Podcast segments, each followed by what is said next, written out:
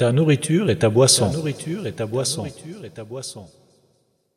Se nourrir de ce qui est licite, halal, est très important en islam puisque c'est une condition de l'exaucement de l'invocation et cela apporte de la bénédiction dans les biens et la famille. On entend par nourriture halal toute nourriture légalement autorisée qui a été acquise par des voies autorisées ou achetée avec un argent licite, exempt d'injustice ou d'usurpation de la propriété d'autrui.